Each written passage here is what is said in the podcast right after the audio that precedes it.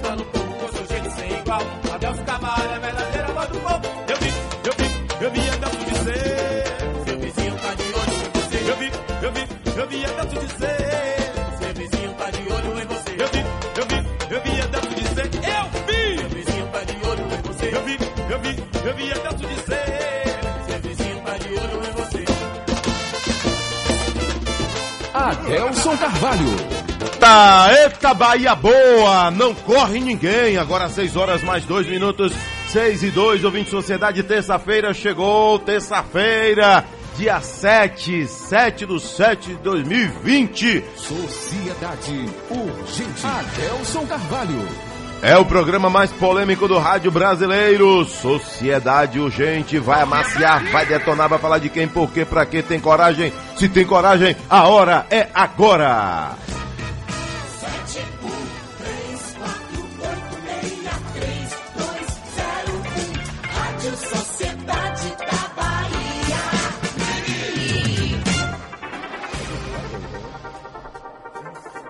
Às 6 horas mais 3 minutos na Bahia, ouvinte Sociedade. Bom dia de verdade para você da capital baiana, bom dia de verdade para você da minha querida e gloriosa região metropolitana e para você do meu maravilhoso e glorioso interiorzão da Bahia. Alô Jaguaquara! É, alô Genivaldo Novaes, tantos anos, hein? Hoje ele tá com a gente, cheio de vinhetas aí, Genivaldo Novaes. Aí. Saia desse esparro! Eu não disse que ele. Ei, Genivaldo Novaes. Alô, Jaguaquara. Alô, Itaquara. Um abraço pra você que está me ouvindo no meu glorioso interiorzão da Bahia. Alô, Santa Inês. É, alô, Brejões. Um abraço. Alô, Irajuba. Ouvindo a Rádio Sociedade da Bahia. É, o homem é, tá mandando um abraço pra Rock do Surucucu, lá de Tiruçu, Bahia. É, a namorada mais jovem de, de Rock do Surucucu, lá de Tiruçu, Bahia, tinha 75 anos. Eu, hein? É, 75 anos. Rapaz, o homem da cabeça da cobra, lá em Tiruçu, Bahia. Valeu! Cadê o zap zap do povo? Volta no ar. O WhatsApp da Rádio Sociedade. PDD 71996561025. O WhatsApp da Rádio Sociedade. PDD 71996561025. Às 6 horas mais 5 minutos, ouvinte Sociedade, 6 e 5. 6 horas mais 5 minutos. Olha, hoje há uma expectativa muito grande. Ah, tudo bem. Há 15 dias também havia uma grande expectativa. Há um mês também havia uma expectativa. Todo dia, de 15 em 15, de 7 em 7, há uma expectativa. Mas com o passar do tempo, né, a expectativa vai ficando mais forte. A expectativa vai ficando mais larga, mais midiática. Então, a expectativa de hoje é maior do que a expectativa de terça-feira passada. Muito maior. Eu me refiro à reunião que vai existir hoje e que vai ser divulgada pela imprensa, pelo governador Rui Costa, uma reunião entre o governador Rui Costa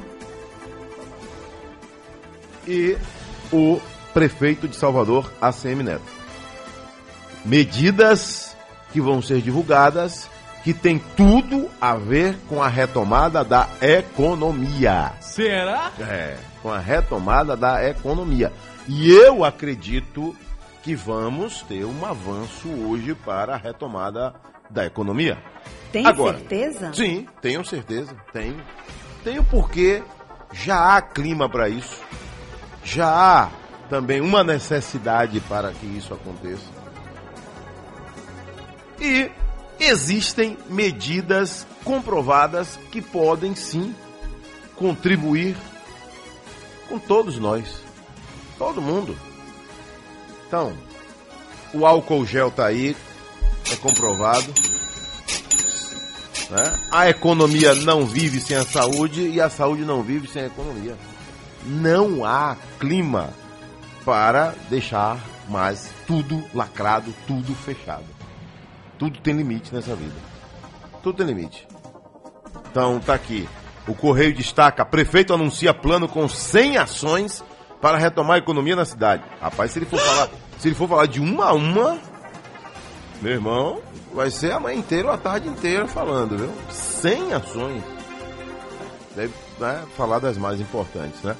O pacote para setores em crise foi antecipado ontem, será apresentado em breve. Neto e Rui detalham hoje reabertura na pandemia. Então a economia precisa voltar a girar. Então nós estamos aí com a expectativa, com o radar ligado, pensando aí na volta da economia.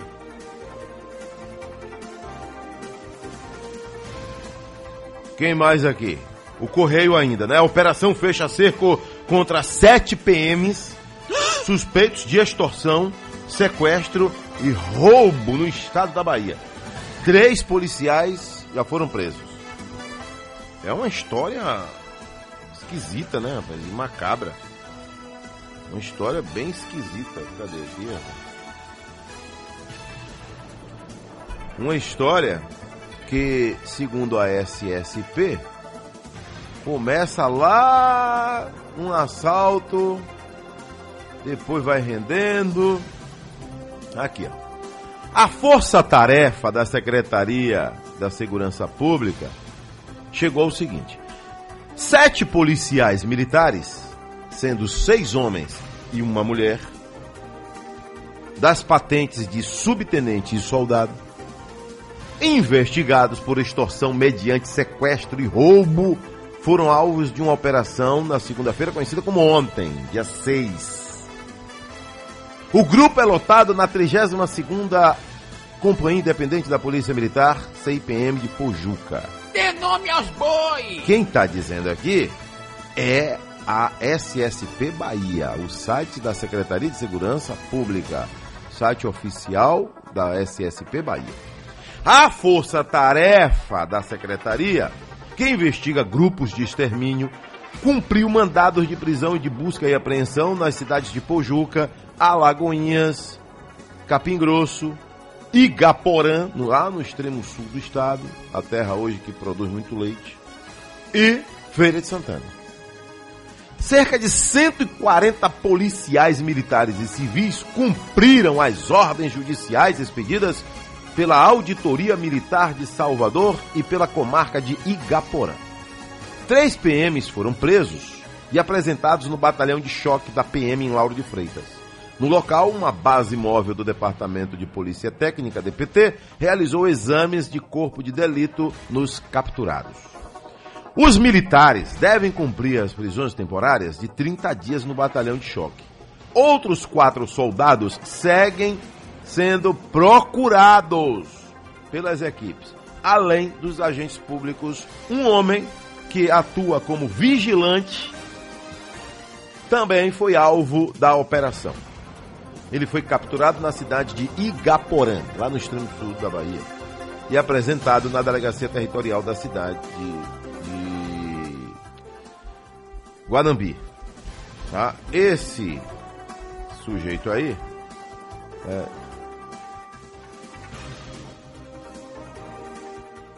Igaporã, né? Desculpe aí, lá pertinho de Guanambi. Então, o que foi que aconteceu? Por que, que a polícia chegou até esse cara? O grupo passou a ser investigado depois de um roubo que aconteceu na cidade de Igaporã, né? Lá próximo a Palmas de Monte Alto, de Guanambi, de Matina, de Tanque Novo. Olhe bem, olha como tudo começa. O grupo passou a ser investigado depois de um roubo que aconteceu na cidade de Igaporã no dia 9 de junho, agora, antes do São João. Um imóvel foi invadido por homens fardados que, naquele momento, diziam que estavam cumprindo mandado judicial. Só que não esclareceram nada.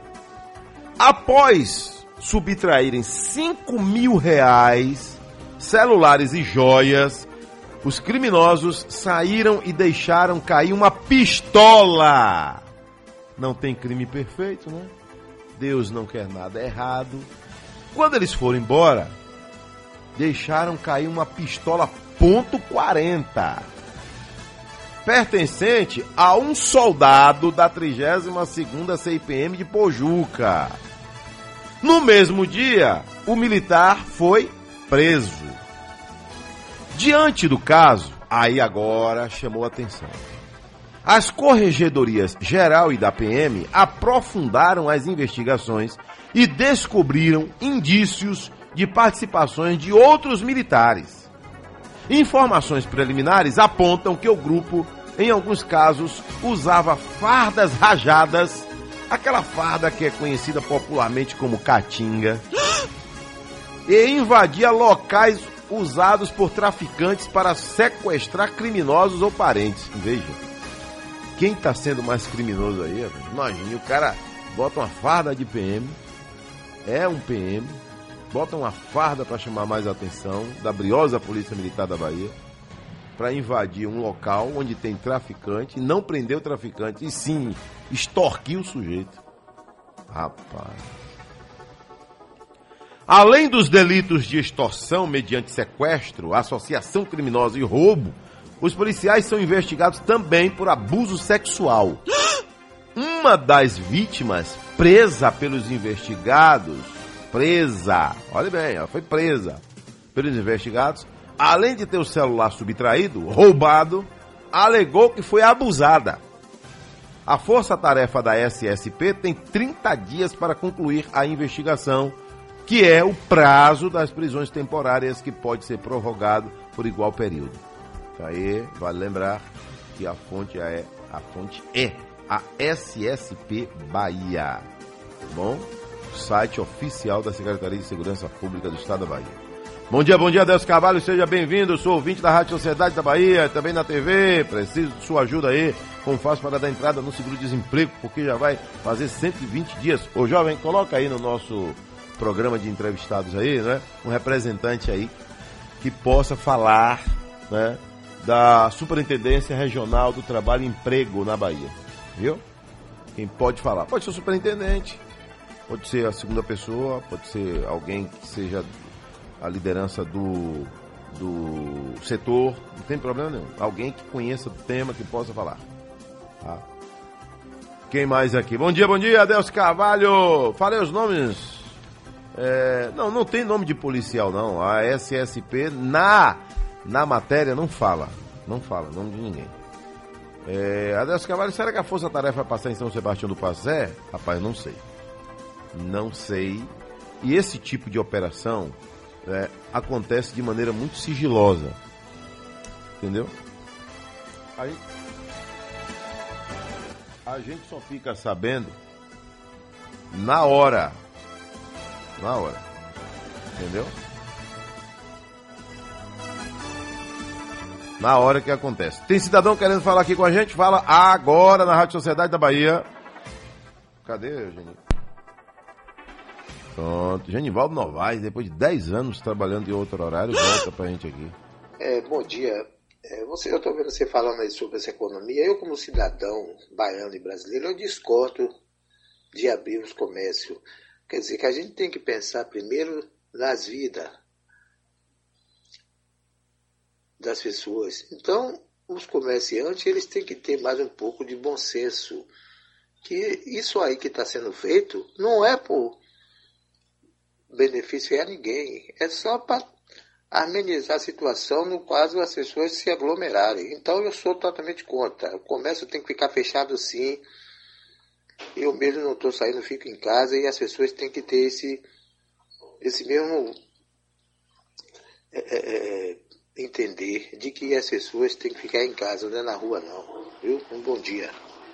Pronto, um bom dia. É, na sua opinião é que tem que ficar em casa. A minha opinião é que tem que trabalhar. Pronto. E assim segue a democracia, não é assim? Ou só você que é cidadão porque pensa que todo mundo tem que trabalhar? Ou que todo mundo tem que ficar em casa? É só você que é cidadão? Não. Imagine se todo mundo ficar em casa, hein, meu amigo? Ah, o comércio não tem que abrir. E quando, quando você precisar de, um, de uma farinha, você vai comprar onde? Hein? Você vai comprar onde? Já que tem que ficar tudo fechado. Bom dia, bom dia, seu Totó, mobilizador social. É, agora é mobilizador social. Um abraço, Totó, aí em São Caetano. Valeu, Adelso Carvalho, merecidas férias. Valeu, amigo, obrigado, hein? Às 6 horas mais 17 minutos na Bahia. 6 e 17 Rapaz, a, a Praça da Mãozinha, hein? Tá um charme, viu? Agora eu quero saber o seguinte. Eu quero saber o seguinte. A pergunta é: e aquela confusão que tem lá? É, é, é um vendendo celular, é outro dizendo que o celular é roubado. É ali assim, meu irmão, a confusão é nada. Você encosta o carro para estacionar, aí vem um e diz assim: meu irmão, pode parar aqui, é cinco conto. Sério? É, aí o outro já diz: se você der o dinheiro a ele, eu arranjo seu carro. É. Aí o outro já diz: se você parar aí, eu vou chamar Transalvador. Olha que inferno. Eu sugiro que coloque guarda municipal lá. E não pode ser dois só, não, nem três, hein? Tem que ser logo uma, uma tropa de 20, pelo menos. Porque aquela Praça da Mãozinha, Praça Marechal Deodoro, a Praça da Mãozinha é famosa. E tá muito bonita, né? Tem até uma pista vermelha que é pro pessoal fazer eh, ciclismo, né?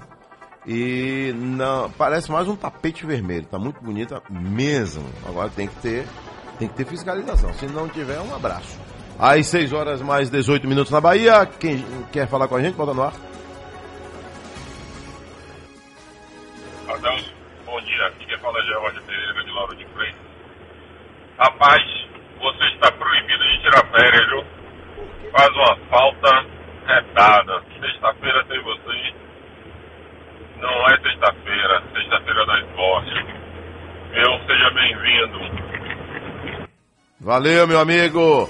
Sexta-feira tem sexta-feira, Dia Internacional da Esborne. Aguarde. Adelson Adelson. E vai ser com você, viu? Sexta-feira, Dia Internacional da Esborne. Calma, 6 e 19 na Bahia, 6 e 19 Jornal à Tarde. Empresas terão mais tempo para pagar IPTU, mas vão ter que pagar, viu? Vai ter isenção nenhuma aí não, viu? Vai ter que pagar. Fafem está perto de reabrir após ser arrendada. Tomara que gere emprego aí, né? Eu acredito que vai gerar mais emprego do que o que tinha. A reabertura da fábrica de fertilizantes nitrogenados Fafem ficou mais perto de ocorrer após a assinatura de protocolo de intenções pelo governo do estado por meio da Secretaria de Desenvolvimento Econômico. A unidade baiana foi arrendada pela Procgel. Às 6h20 na Bahia, 6h20. Bahia vai manter o uso de máscaras em presídios. E tem mais aqui, Bahia vai manter o uso de máscaras em presídios. Feira de Santana volta a fechar o comércio a partir de hoje. É a medida localizada lá em Feira de Santana. Quem mais aqui? O Jornal Massa destaca: Medo volta para a Feira de Santana. E aqui a tribuna: Guedes promete três ou quatro privatizações ainda este ano. E a vacina chinesa, que será testada no Brasil. Interessante, a vacina chinesa não é testada na China, não, jovem? Hein, jovem? Com tanta gente que tem na China, não testa lá, não testa, quer testar aqui? É? Ah, tá bom. Porreta. Por que, que não testa na China primeiro? Hum? 6 e 21. E aí, você vai encarar ou não vai? É, não, a, a pergunta qualquer um faria. Se a, a- a vacina é chinesa, por que, que não começa por lá? Com tanta gente que tem lá. E foi lá que começou o vírus. Olha, muito triste, né? Aquela situação que aconteceu lá no Rio Paraguaçu. né? Muito triste, né? As criancinhas perderam a vida, mas o cidadão, tio delas, né? E o que é que ocorre? É, eu conheço um- alguns trechos do Rio Paraguaçu. né? Agora mesmo eu passei um trecho dele importante que é ali, justamente no local conhecido como Paraguaçu. Né, Genivaldo? Pra quem. Ali, aquele trecho ali pertence, sabe qual cidade? Rafael Jambeiro. Ali é Rafael Jambeiro. O Rio Paraguaçu, que é o maior rio 100% baiano. Sabia disso, jovem? Preste atenção? Você não vai ver na faculdade, não. Será? É. é. Vê nada. O maior rio 100% baiano. Ele percorre um trecho de simplesmente 600 quilômetros. Sabe onde ele nasce? Sabe onde ele nasce? Na Serra do Cocal, em Barra da Estiva, Chapada Diamantina, Bahia. É. Tô lendo um canto aqui? Ah. Barra da Estiva, Bahia. A terra do café, a terra do morango. É lá que ele nasce. Dentro de uma fazenda. O cara que. A família que é dona dessa fazenda. Imagine que família abençoada, hein? Local onde nasce um rio que abastece pelo menos 4 milhões de baianos. Até Salvador recebe água do Paraguaçu. Porque ela vai abastecer lá a barragem de Pedra do Cavalo. E o lago, o lago de Pedra do Cavalo, que tem a barragem, tem a parte da barragem, tem a parte do lago e o rio. Tanto é que ali naquele trecho de, de Conceição da Feira, de Cabaceiras do Paraguaçu, tem trecho, tem fazenda que passa o rio. Sabe disso, gente? E tem trecho que é o lago. Dizem, dizem que quando a fazenda pega o lago, ela fica mais valorizada. É. Porque o cara chega de, de lancha, chega de, de jet ski, chega do jeito que ele quiser. Sério? É. E o Rio Paraguaçu, ele é um rio que, que promove desenvolvimento em dezenas de cidades da Bahia. Através dele, há irrigação em várias cidades. Hoje nós temos um local chamado Vale do Feno. É, o feno, que é o, o, o capim que vai ser oferecido principalmente aos cavalos, né? E o Vale do Feno, lá em Iaçu, Bahia, é todo ele irrigado com água do Paraguaçu. Itaberaba também, com aquela seca toda que tem em Itaberaba, cidade bonita, minha querida Itaberaba, mas tem a seca, o rio Paraguaçu está lá. Então esse rio Paraguaçu é o rio que, que oxigena essa Bahia. 600 quilômetros de rio. Maragogipe recebe o rio Paraguaçu. E ele vem desembocar aqui. Impressionante. na- No nosso farol da Barra. A água dele chega no farol da Barra. Imagine, né? E lá, mais uma vez, foi o cenário de uma tragédia familiar. As crianças estavam indo ver a bisavó quando eh, a canoa virou e essas crianças morreram. uma das travessias mais bonitas dele é de lá de, de Cabaceiras para Santo Estevão. É, a balsa pega ali, vai de um lado para o outro. É um cenário lindíssimo, né? Do Rio Paraguaçu. Às 6 horas mais 26 minutos, Giro Bahia, vou até Paulo Afonso. Prefeitura de Paulo Afonso voltou atrás aí. O que foi que aconteceu? Dimas Rock, bom dia. Bom dia, Adelso. Bom dia, sociedade. Olha só, a prefeitura determina fechamento total do comércio entre os dias 8 e 12 de julho e emite uma nota. Adelso, a prefeitura da cidade de Araci emitiu uma nota onde diz que, devido à ampliação dos números de casos da Covid-19 que estão sendo identificados e como forma de reduzir a circulação de pessoas, visando conter a pandemia na cidade. E após reuniões envolvendo representantes da sociedade civil, comerciantes e membros dos comitês técnicos e de gestão da crise, a Prefeitura de Araci determina a suspensão das atividades de comércio em todo o território municipal a partir da, da próxima quarta-feira até domingo, dia 12. Antes do fechamento, durante dois dias, ontem e hoje, os estabelecimentos comerciais, atacadistas e vare- varejistas estão funcionando em novo horário para conter todos esta demanda, das 8 às 12 horas, com retorno a partir das 15 até às 18 horas. Esse período terá o atendimento preferencialmente direcionado pela manhã para a população proveniente da zona rural e pela tarde para os moradores da sede. Ainda no dia 12, domingo, no período compreendido entre 15 e 18 horas, os mercados e supermercados, hortifruti, frigoríficos e a feira livre que ocorre na área coberta da sede deverão abrir para comercialização exclusiva de alimentos. Na reabertura a partir do dia 13 de junho, de julho, perdão, segunda-feira, o funcionamento do comércio em toda Araci será feito das 8 às 12 horas e das 15 às 18 horas de segunda a sábado, com fechamento integral aos domingos. Essa é a notícia de hoje. Aqui é Dimas Roque, de Paulo Afonso, para a Rádio Sociedade da Bahia. Giro Bahia. Oferecimento: Governo do Estado. A Bahia contra o coronavírus. Valeu, Dimas Rock, às 6h28 na Bahia. Alô, Baldo Cedrais, um abraço pra você ligado na gente. Quem? O Baldo Cedrais. Adeus Carvalho, esse homem aí que fica em casa é porque ele te- deve ser aposentado. né? Aqui é Foguinho, no Parque São Cristóvão. A fazenda do seu amigo João Roma. Meu amigo, por que não? Qual o problema? É lá em Conceição da Feira, conheço. Tá? O Aras a- Lago Negro, conheço. Já estive lá num evento às 6 horas mais 30 minutos. Ô, Coroa, tem aí? Aí, ó. Um cafezinho aí, Coroa? Chamei de Coroa, já não vai ter cafezinho. Pronto, Será? acabou, meu irmão. Sem moral agora. Acabou a amizade.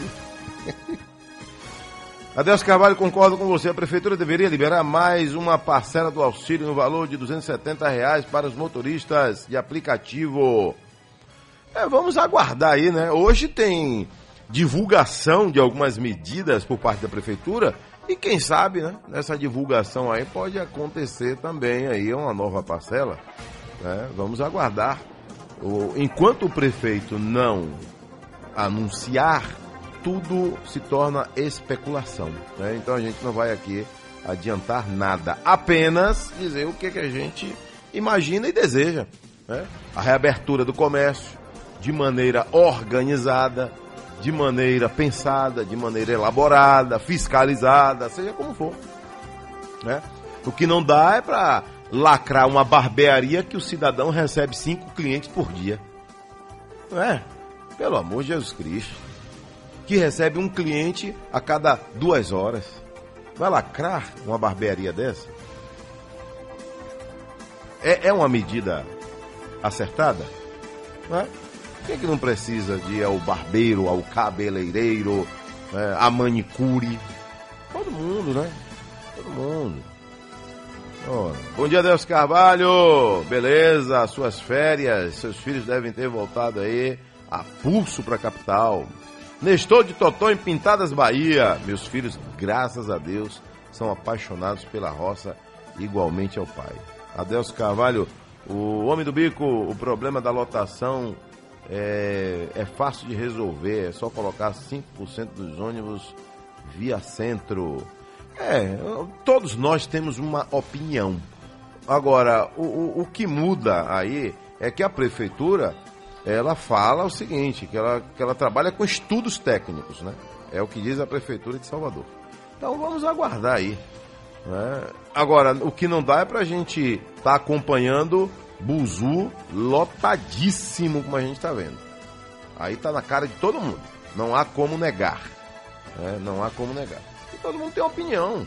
Todo mundo. Fábio Mota tá ouvindo a gente agora, apesar que nunca mais ele falou no rádio, né? Parece que o Fábio Mota agora a preferência dele é pela televisão, né? Será?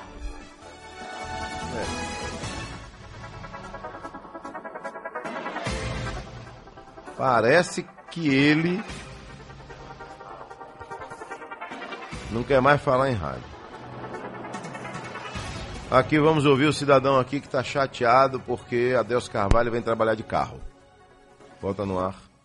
Adelso, bom dia. Bom dia, Cláudio amigo. da Fazenda Grande do Retiro. Pronto, Cláudio. Adelso, graças a Deus você é privi- privilegiado, tem seu carro, né, para ir trabalhar, trabalha no estúdio aí sozinho. Por isso que você está dizendo que é para abrir tudo. Mas se você pegasse Buzu, você não estava falando isso. Você vê ainda muita gente aí sem máscara, o aumento aí todo dia dessa contaminação e desse vírus aí. Valeu? É por isso que você está falando isso. Eu não concordo não. Tem que abrir alguns setores, mas é, comércio, essas coisas aí tem que continuar fechado. Pronto. Pois é, é porque eu sempre tive carro, né? É porque você não conhece minha história. Você não conhece minha história. Que pegava buzu lotado e ficava pendurado na janela em Pirajá para chegar no Severino Vieira, para chegar no centro de Salvador. Você não conhece minha história, por isso que você está falando isso. Não é? Se você conhecesse minha história, você não estaria falando isso. Outra coisa, o comércio não tem que ficar fechado. Né? É a sua opinião. O comércio tem que ficar fechado. Discordo de você, 100%. Na minha opinião, o comércio tem que abrir. Chegou a hora de abrir o comércio. Olha o minuto sofrência. Como dizia o poeta Antônio Pereira, se quiser plantar saudade, escalde bem a semente. Eita, que Plante delícia. num lugar bem seco onde o sol seja bem quente. Escalde Pois bem a no molhado, semente. Quando crescer, mata a gente. Santana, lembrança de um beijo. Quando a saudade invade o coração. No Minuto de Sofrência, ouvinte Sociedade. O original é aqui. um grande amor. Não tem conversa nem cachaça aqui de jeito nenhum. Amigo do peito que segure o chororô. Quando a saudade invade o coração da gente, pega bem onde corria um grande amor. Não tem conversa nem cachaça aqui de jeito nenhum. Amigo do peito que segure o chororô. Que segure o chororô. Que segure o chororô. Saudade. já tem nome. Saudade de já tem nome de mulher. Pra quê? Só pra fazer do homem o que bem quer. Saudade já tem nome de mulher. Santana, um dos maiores nomes da música nordestina. o que bem quer. E o cabra pode ser valente e chorar. Ter meio mundo de dinheiro. Eu vi um show dele em. Cruz das Almas, ô, Genivaldo. chorar. Só na lembrança de um beijo chora. O cabra pode ser valente. Celso, quer falar com a gente aí, ó. Celso. Quem? Celso, Celso. O Cel- Ô, Celso, cadê você na linha 2? Bom dia, bom dia, Deus. É ele mesmo? É Celso. Celso, da Liberdade.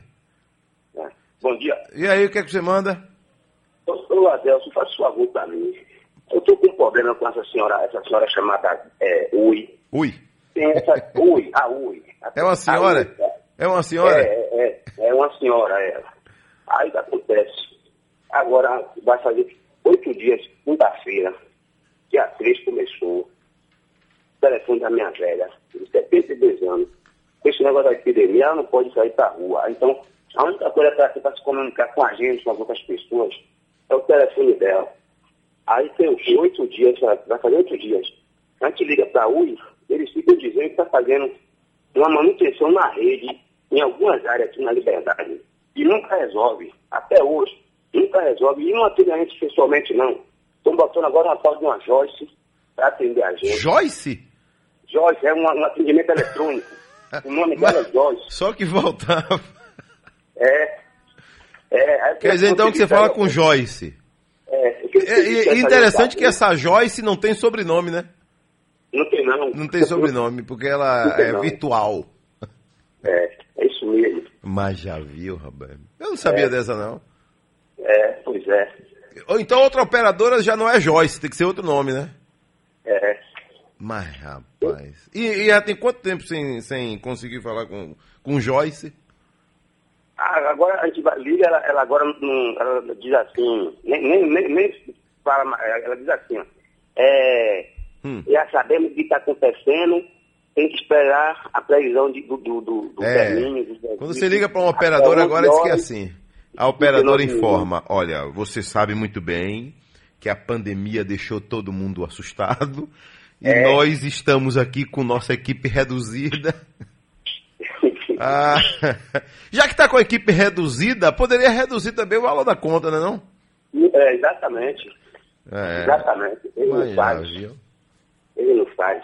Ô, dona Joyce, resolve esse problema aí, dona Joyce. Joyce. Ah, rapaz, deve ser por conta das duas letrinhas, né? Será? Joyce. Deve ser por isso. Eles pensam em tudo, rapaz. É. Agora, para resolver o problema do povo, meu irmão, é uma demora que castiga, acaba com o povo. Atenção, Feira de Santana. Capitã de 42 anos é a primeira mulher a comandar a companhia da PM em Feira de Santana. Aí, Feira de Santana agora tem uma mulher no comando de uma companhia. Primeira mulher a comandar uma companhia independente da Polícia Militar em Feira de Santana. Cidade aí a 130 quilômetros da capital baiana. Capitã Lilian Conceição Nascimento? Almeida. Tem 42 anos ela. Agora é a comandante da companhia de número 64 da Polícia Militar da Bahia em Feira de Santana. É. É a capitã de 42 anos. Nascida na cidade de Alagoinhas, capitã Lilian Nascimento entrou na PM aos 22 anos. Certamente o primeiro emprego, né? E único emprego dela. Em 2001 se formou como um tenente e tornou-se bacharel em segurança pública pela Universidade Estadual da Bahia, UNEB. Durante sua carreira militar, trabalhou nos 5 e 8 Batalhões da PM, em Euclides da Cunha, em Porto Seguro, respectivamente. Além disso, foi auxiliar da Seção de Planejamento Operacional do 1 Batalhão em Feira de Santana, chefiou o setor de pessoal do Departamento de Qualidade, Pesquisa e Desenvolvimento Tecnológico do Departamento de Administração da PM e a Seção de Material e Patrimônio no Colégio da PM em Alagoinhas. A nova comandante agora disse que sempre foi um desejo atuar no comando de uma unidade da PM. E agora ela é a comandante lá em Feira de Santana da Companhia 64. Aí, Capitã Lilian, de 42 anos de idade. Às 6h41, Sociedade Urgente, volta já. Antes, porém, Adelso Carvalho, a atendente da Oi deve se chamar Joyce, pelas duas letras. É isso que eu estou falando. Eu disse aqui. É certamente por isso, né? Seria bom que tivesse tanta criatividade também, né? Para resolver o problema do povo, né? Para não deixar o povo no sofrimento que a gente acompanha aí. Inclusive, que foi dito agora pelo nosso caro ouvinte. Tem um cidadão aí querendo falar com a gente aí, seu Ailton Lobo. Alô, seu Ailton, bom dia, seu Ailton. Bom dia, Deus Bom dia, seu Ailton. O que, é que o senhor manda? Quero fazer uma denúncia, Deus, contra a JOSA, da Secretaria de Manutenção da SEMAN. Pois, Adelso, está fazendo muito falta na Rádio Sociedade também na, na TV, do Jornal do Cidade É, mas né? estamos de volta, né? A gente precisava também descansar um pouquinho e sair um pouco da rotina, né? Senão o cidadão não, não aguenta, não. Com Mas a gente está certeza. aqui com fé em Deus aí para mais um período aí de, de, de trabalho. Vamos nessa. E a, a- a Secretaria de Manutenção tá, tá pisando em vocês aí, é? Rapaz, eu, já tem dois meses que eu fiz uma solicitação, Adeus, sobre a podação das árvores, na Rua da Esmeralda, no bairro de Bariri. Rua da Esmeralda, É, o bairro de Bariri. no Bariri? Isso. Pronto. até agora nada, Deus. Quando os ônibus passam, as garras das árvores estão passando nos tetos dos ônibus. Está muito perigoso acontecer acidente no local. Misericórdia. Se fosse no Corredor da Vitória, Deus, se fosse no, no Florestal, se fosse na Pitura, eu tinha resolvido esse problema rapidinho. Se fosse o Mas, quê? é, Barra de Amarelo. Se fosse na Barra, né? Barra periférico. É, se fosse na Barra. É. Na Pitura, Quem mora na periferia e quem mora no subúrbio, é, infelizmente tem esse sentimento. Eu digo infelizmente porque tem morador de bairro nobre que vira e mexe também está reclamando, viu? Tem algumas situações. É óbvio que não são todas, né? E o sofrimento vai estar sempre maior mesmo na periferia.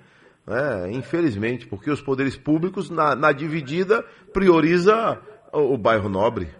Prioriza o bairro nobre. Por isso que o povo sempre teve esse sentimento. Eu sempre tive esse sentimento também, toda a minha infância, né? Que eh, pensa primeiro no bairro nobre, para depois pensar no, no bairro popular, no bairro carente, no bairro mais distante, né, senhor Ailton? Agora, Deus, se o rico paga o imposto, os pobres também pagam. Nós que moramos nos bairros periféricos, nós pagamos vários Ah, impostos não, também. é porque no bairro do rico tem patentes, meu irmão. No bairro do rico tem patente. No bairro do rico tem senhor bacana. No bairro do rico tem um cara influente, que uma ligação pesa, entendeu agora? Mas só que você tem a Rádio Sociedade, irmão. O subúrbio tem a Rádio Sociedade, tem a Deus Carvalho aqui. Entendeu? Pra gente combater tudo isso. Reclamar. Com certeza, Deus Carvalho. Nosso glorioso subúrbio. Meu glorioso subúrbio ferroviário da capital baiana. Olha, para quem tá mandando mensagem, querendo saber aí sobre João Leão, a opinião dele ainda sobre a ponte Salvador Itaparica, é... tem gente que fica com saudade, sabia? É, tem gente que fica com saudade aí. Sério? O quê? O que tem de gente, meu irmão, que é, pede pra. Cadê o, o vice-governador, a ponte? Então não sabe que a ponte está com, com essa necessidade agora de adiar um- qualquer coisa aí por conta da pandemia. Todo mundo tá vendo aí. Mas ele continua dizendo que é para não vender seu terreno, viu? Para não vender, se você tem terreno na ilha, não venda. Rapaz, quem tem seu terreno na ilha de Taparica, não venda, não faça essa bobagem. Quem abandonou a casa por lá? Não venda, não venda, deixe guardada. A ponte daqui a um É possível deixar uma casa guardada? Para o vice-governador é. ano nós vamos começar a construção, bater as primeiras estacas no mês de janeiro. Janeiro de 2021. 2021. Cinco anos de construção. então. Cinco anos. Quatro anos, um ano de planejamento e quatro anos de Doutor construção. João Leão, um ano significa 2020. Esse um ano que ele se refere aí. Porque essa entrevista foi no comecinho do ano. Então um ano se refere agora, 2020. Só que 2020 é um ano perdido. E agora? Não é? Mas o, o vice-governador também, numa entrevista aqui mesmo comigo, né, ele disse que a ponte não parou. A ponte não parou. Ele disse aqui. Porque toda entrevista com o João Leão não tem, não tem como você esquecer a ponte. Não tem como. Aqui, ó. Não, a ponte Saparica primeiro não parou. A ponte está funcionando, a ponte está caminhando, a ponte nós temos uma equipe que está trabalhando, junto com a equipe da construtora, das construtoras que ganharam a licitação. O que nós temos agora é que, em função do coronavírus, os- a- as empresas estão impossibilitadas de começarem a trazer materiais. Não, se você prestar bem atenção, tem que dar um crédito. Né? Porque houve a pandemia. E a pandemia justamente começou na China. Né? E agora, como é que faz isso aí? Complicou foi tudo, meu. Ah, sim. O vice-governador João Leão, entendeu? ele não gostou do que disse o deputado Bacelar, que disse que vai virar uma geringonça a, a ponte Salvador Itaparica. Vai ser uma geringonça na Baía de Todos os Santos. E o vice-governador já chamou o deputado para o debate e ele até agora não sinalizou. Você, você, se quiser fazer um debate com ele, comigo aí no seu programa, eu estou à inteira disposição. E as ordens, e a população vai julgar quem tem razão. Viu? Uma das poucas vezes que eu vi Bonitão pegar ar. Aí. Você, você, se quiser fazer um debate com ele, comigo aí no seu programa, eu estou à inteira disposição. E as ordens, e a população vai julgar quem tem razão. Tá pronto para o debate. O deputado Bacelar já sinalizou o que, que é o debate, não? Até agora não, né? Fica Pegou vontade. Silvana Inaim, que é a assessora do deputado, a hora que você quiser para entrar em contato com a gente aqui, né? e a gente pode programar o debate com o vice-governador João Leão, né? E tudo porque o deputado disse que a ponte vai ser uma geringonça. Uma geringonça na Bahia de Todos os Santos. Isso aqui. Giro Bahia me chama, Teixeira de Freitas, extremo sul do estado, Cícero Dantas, tá chegando aí, hein? Ê, Cícero Dantas, Teixeira de Freitas tem mais de 1.300 pessoas curadas, que notícia boa, hein? Alô, Cícero Dantas, bom dia! Bom dia, Beto Carvalho. Boa volta aos trabalhos aí na Rádio Sociedade da Bahia, Rádio querida de Ponta a Ponta. Valeu, amigão. Em todo esse estado. Adelson, é o seguinte, segundo o último boletim epidemiológico divulgado pela Secretaria de Saúde, Teixeira de Freitas está com 1.627 casos positivos. São 1.377 pessoas curadas, ou seja, uma taxa de recuperação acima de 80% e 221 casos ativos. 29 mortes foram registradas até agora. Ainda de acordo com a Secretaria de Saúde, 19 pacientes estão internados no hospital de campanha e no hospital municipal, ocupando atualmente 7 leitos clínicos e 12 leitos de UTI. Já na UPA da cidade, são 10 internados com sintomas da Covid-19. De Teixeira de Freitas, Cícero Dantas, correspondente a serviço da rádio Sociedade da Bahia. Giro Bahia. Oferecimento: Governo do Estado. A Bahia contra o coronavírus. Olha, a frase que eu mais gostei do vice-governador João Leão em 2020, uma das mais interessantes dele, é quando ele fala que foi na maior crise financeira desse país que ele ganhou mais dinheiro. Sério? É.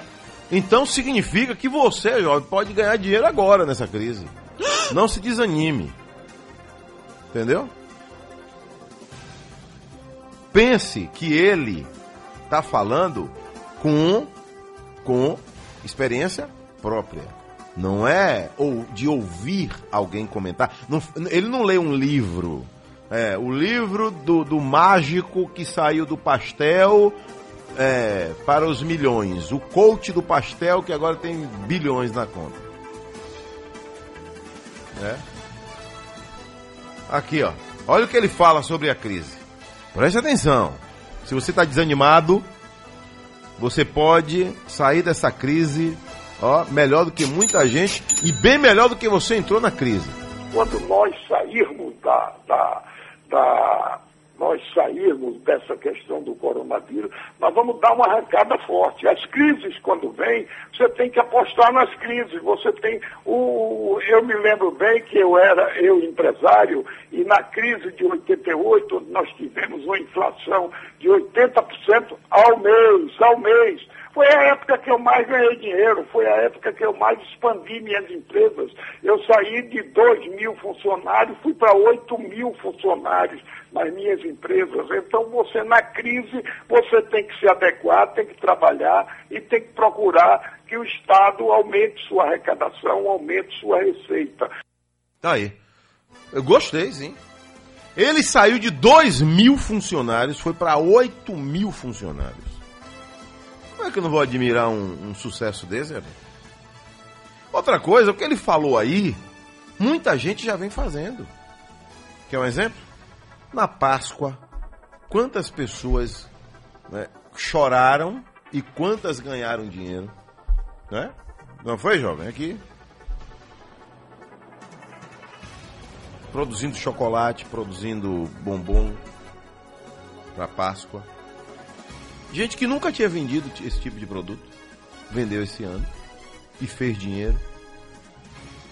Agora, botar a coisa para funcionar não é tão fácil, eu não estou dizendo que é fácil. Outra coisa, sair da teoria para a prática existe um, ó, um mundo entre a teoria e a prática. É. Tem a teoria e tem a prática. As duas andam juntas, caminham juntas. Não é? Então, tem gente que ganha dinheiro vendendo tênis. Tem gente que ganha dinheiro vendendo perfume. Tem gente que ganha dinheiro lavando carro. Meu amigo, você sabe que Salvador hoje tem uma carência muito grande de gente para lavar carro decentemente? Tem. Tem uma carência, tem um mercado aí gigante que muita gente não está observando. Você não pensa em chegar num lava-jato, parar seu carro e ficar com medo? Fica com medo ou não fica? E se você chegasse num lava-jato hoje, colocasse seu carro e fosse pro lado, tivesse lá uma sala confortável para você ficar? Tu já viu? Rapaz, você é bom demais, viu? Você sabe de tudo, rapaz. E se você chegasse no Lava Jato e tivesse lá uma pastelaria dentro do Lava Jato? Como você tomar um café dentro do Lava Jato? Hoje, as barbearias estão assim. Eu cheguei em Luiz Eduardo Magalhães, uma barbearia. Fui cortar meu cabelo no ano passado em Luiz Eduardo Magalhães. Na barbearia tinha sinuca. Sério? Sério. Na barbearia tinha, para quem gosta, cerveja. Na barbearia tinha chocolate quente. Na barbearia tinha cafezinho. Na barbearia tinha revista para você ler. Internet, Wi-Fi à vontade. Tudo na barbearia. Entendeu? Você- na, na sua hora de cortar o cabelo, você até, se tiver um- uma outra pessoa com mais pressa, você vai passar na sua frente. Vai passar, meu irmão. Pô, já chegou minha vez, foi? Então é isso, meu irmão. Isso é empreendedorismo. Muita gente se dá bem também na crise. Quando eu vinha pra cá agora de manhã, aí um exemplo. Eu vi um caminhãozinho saindo de um desses hospitais aqui da Garibaldi. Eu percebi que o caminhão tava arriado de peso. Sabe o que era? Um caminhão de uma lavanderia hospitalar. Aí eu lhe pergunto, lavanderia hospitalar não tá ganhando dinheiro não, é? Lógico que tá. Não tá gerando emprego? Lógico que tá. E se essa lavanderia não der conta, ela faz o quê? Ela contrata uma menor para prestar serviço para ela. A vida gira assim, o comércio gira assim, a economia gira desse jeito. Eu tenho que ir a Jequié com muita satisfação. Eu vou agora à minha querida Jequié, que está me esperando lá, com Éder Ramos, que vai falar de um motorista que foi preso pela Polícia Rodoviária Federal com mais de 100 quilos de maconha.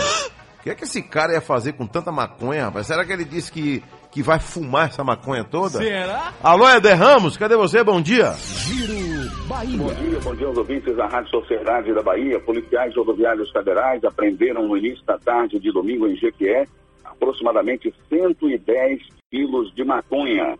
A droga estava escondida em compartimento oculto em uma caminhonete Fiat Estrada com placas de Belo Horizonte. O homem foi preso em flagrante delito, encaminhado juntamente com o veículo e a droga apreendida para a delegacia de polícia local para a formalização do flagrante, que tem pena prevista de 5 a 15 anos de prisão.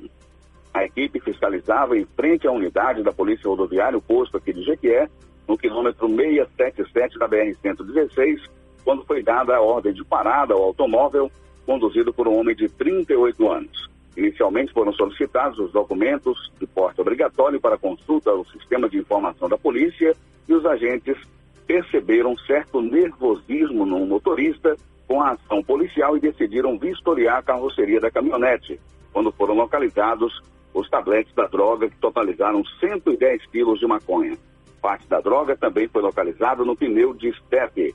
Mesmo em tempos de Covid-19, a PRF alerta que continuou seus procedimentos de fiscalização a fim de garantir segurança nas rodovias federais em todo o país. Com informações da cidade de Jequié, eu sou Éder Ramos para a Rádio Sociedade da Bahia. Giro Bahia. Oferecimento: Governo do Estado. A Bahia contra o coronavírus. Valeu, Éder Ramos. Um abraço para o meu povo de Jequié. Alô, Jequié. Alô, Aiquara. É, alô, Ipiaú. Um abraço, meu povo de Ipiaú, vindo da Rádio Sociedade da Bahia. Alô, Barra do Rocha. Um abraço para você que está ouvindo a gente aí no meu glorioso interiorzão da Bahia. Alô, Maracás. Um abraço. Maracás tem alguns casos de coronavírus, mas existem as barreiras também. Né? Você chegou na cidade, você logo, logo tem a sua pressão aferida. E algumas, no- é, é, é, algumas pessoas trabalhando ali. é, e esses pontos, eles ficam 24 horas. Milagres, por exemplo. Milagres, você não entra na cidade, é, ali do lado do, do posto de galego ali, do, do, do hotel dele, você- aí tem uma barreira. Você não acessa a cidade se não tiver, primeiramente, os- é, é, a sua pressão aferida. Nova Itarana, mesma coisa. E outras, outras tantas cidades da Bahia. Então, para ter acesso à cidade, tem primeiramente que passar pela barreira da vigilância sanitária. Vamos seguindo agora com a notícia, vamos direto para Alagoinhas, Bahia. Me chama Alagoinhas aí, Luciano Reis. Fa- é, ele vai falar da operação da SSP Bahia contra policiais suspeitos de extorsão. Alô, Luciano Reis, bom dia. Bom dia, Adelson Carvalho. Bom dia, ouvintes do Sociedade Urgente da Rádio Sociedade da Bahia. Alagoinhas, Adelson, entrou na lista de uma operação deflagrada na manhã desta segunda-feira, dia 6, ontem, contra policiais suspeitos de participar de grupos de extermínio e extorsão. Um PM foi preso na cidade. Todos os sete alvos da operação atuam na 32ª Companhia Independente de Polícia Militar em Pojuca. De acordo com a Secretaria de Segurança Pública, dos sete alvos dos mandados que possuem patentes de subtenente e soldado, um é uma policial feminina. Ainda segundo a SSP, a Força Tarefa cumpriu mandados de prisão e busca e apreensão nos municípios de Pojuca, Capim Grosso, Igapurã e Feira de Santana. Os três presos foram apresentados no batalhão de choque da Polícia Militar em Lauro de Freitas. Outros quatro soldados estão sendo procurados. Além dos militares, um vigilante foi alvo da operação. Os policiais cumprirão as prisões temporárias de 30 dias no batalhão de choque. Com informações de Alagoinhas e região, Luciano Reis, correspondente a serviço da Rádio Sociedade da Bahia. Giro Bahia. Oferecimento: Governo do Estado. A Bahia contra o coronavírus. Sociedade Entrevista. Olha, a CBF está divulgando aí que 9 de agosto retoma aí as atividades já com o Campeonato Brasileiro. Será? Diz que é. 9 de agosto, né? Eh, recentemente entrevistei aqui o Dr. Elcimar Coutinho, né? Era um sonho meu entrevistar o Dr. Elcimar Coutinho. E eu entrevistei ele aqui, vamos fazer outras entrevistas com o Dr. Elcimar Coutinho. E ele é um homem que fala de tudo, né? Lúcido, lúcido, 90 anos de idade, né? Uma assumidade do Dr. Elcimar Coutinho. E ele deu opinião também sobre futebol. Olha o que ele fala sobre futebol aí. Então, ele, quando não pratica esporte, ele vai ver os outros praticarem. Eu digo como enche uma, uma- uma- um estádio de futebol numa- num jogo idiota qualquer que tenha, que nem é do campeonato, lota o estádio. É. O povo fica olhando os outros correrem atrás da bola, entendeu? É um negócio que sempre me incomodou isso. E você diz, e você não gosta? Eu não gosto. Mas não fico, não tenho, não tenho tempo para ficar olhando um jogo inteiro para o camarada fazer um gol e ganhar de 1 a 0 E gritando, ou Acabar estressando. empatado. É um negócio que não, eu não me conformo com isso. Doutor Elcimar Coutinho disse que não se conforma com isso. Perder tempo para ficar assistindo uma partida de futebol. Mas, doutor Elcimar, está provado que o brasileiro não é tão apaixonado por futebol. Esse tempo todo sem bola rolando e ninguém está assistindo falta. Você não vê uma camisa de time na rua. Ninguém está percebendo. Será? Que nada. Ninguém está nem falando aí de futebol. tá- Nem lembra. Nem lembra. Vamos ao- agora à entrevista, a primeira entrevista do dia com a doutora Mariana Stouze, advogada especialista em direito de família. É, o assunto é mudanças no pagamento de pensão e guarda compartilhada durante a pandemia. Bom dia, doutora Mariana. Adelso Carvalho falando com a senhora. Todos. Bom dia, Adelson. Tudo bem? Tudo bem, graças ao bom Deus. Doutora, pensão alimentícia, né, um assunto muito sério, um assunto de quem tem responsabilidade, porque também a gente acompanha aí, né, cada caso mesmo de arrepiar. né? Eu não consigo entender como é que o sujeito cria problema na hora de alimentar os filhos. né? Pensão alimentícia para os filhos reconhecidos, registrados, que de repente o sujeito prega tanto amor, está com os filhos com tanto amor, há uma separação com a esposa, com a companheira, e aí ele se vinga dos filhos e não dá a pensão alimentícia. Né? Quando é que tudo começa, doutora? A queixa tem que ser prestada onde? Como é que tudo começa para que o sujeito tenha que, que pagar a pensão alimentícia? Bom, é realmente uma situação é, sem igual. É, quando um dos pais, que é o responsável por contribuir financeiramente é, pela criança, se recusa ou cria dificuldade. Concordo com você no sentido de é impossível entender o que passa na cabeça desse pai. Para que se regulamente a pensão, é necessário um processo judicial movido eh, em nome da criança, representado por um dos pais, contra esse outro pai, que não é o pai que tem a guarda, defini- a guarda sozinho da criança. Então, o juiz estabelece, de acordo com a, a situação financeira do pai contribuinte, a situação do pai, eh, do outro pai que tem a guarda da criança, e determina um valor X eh, percentual, de acordo com os rendimentos, para que seja contribuído todo mês.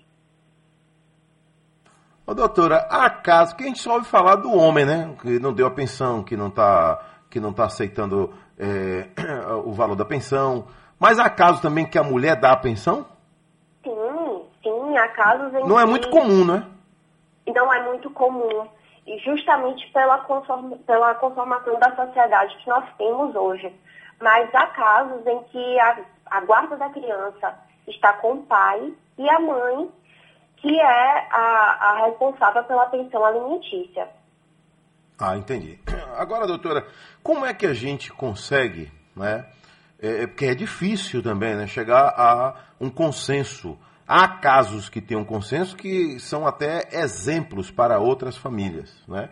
Mas a gente sabe que não é tão comum assim. Até na hora de estar de, de tá todo mundo na frente do juiz, da juíza, ainda tem confusão.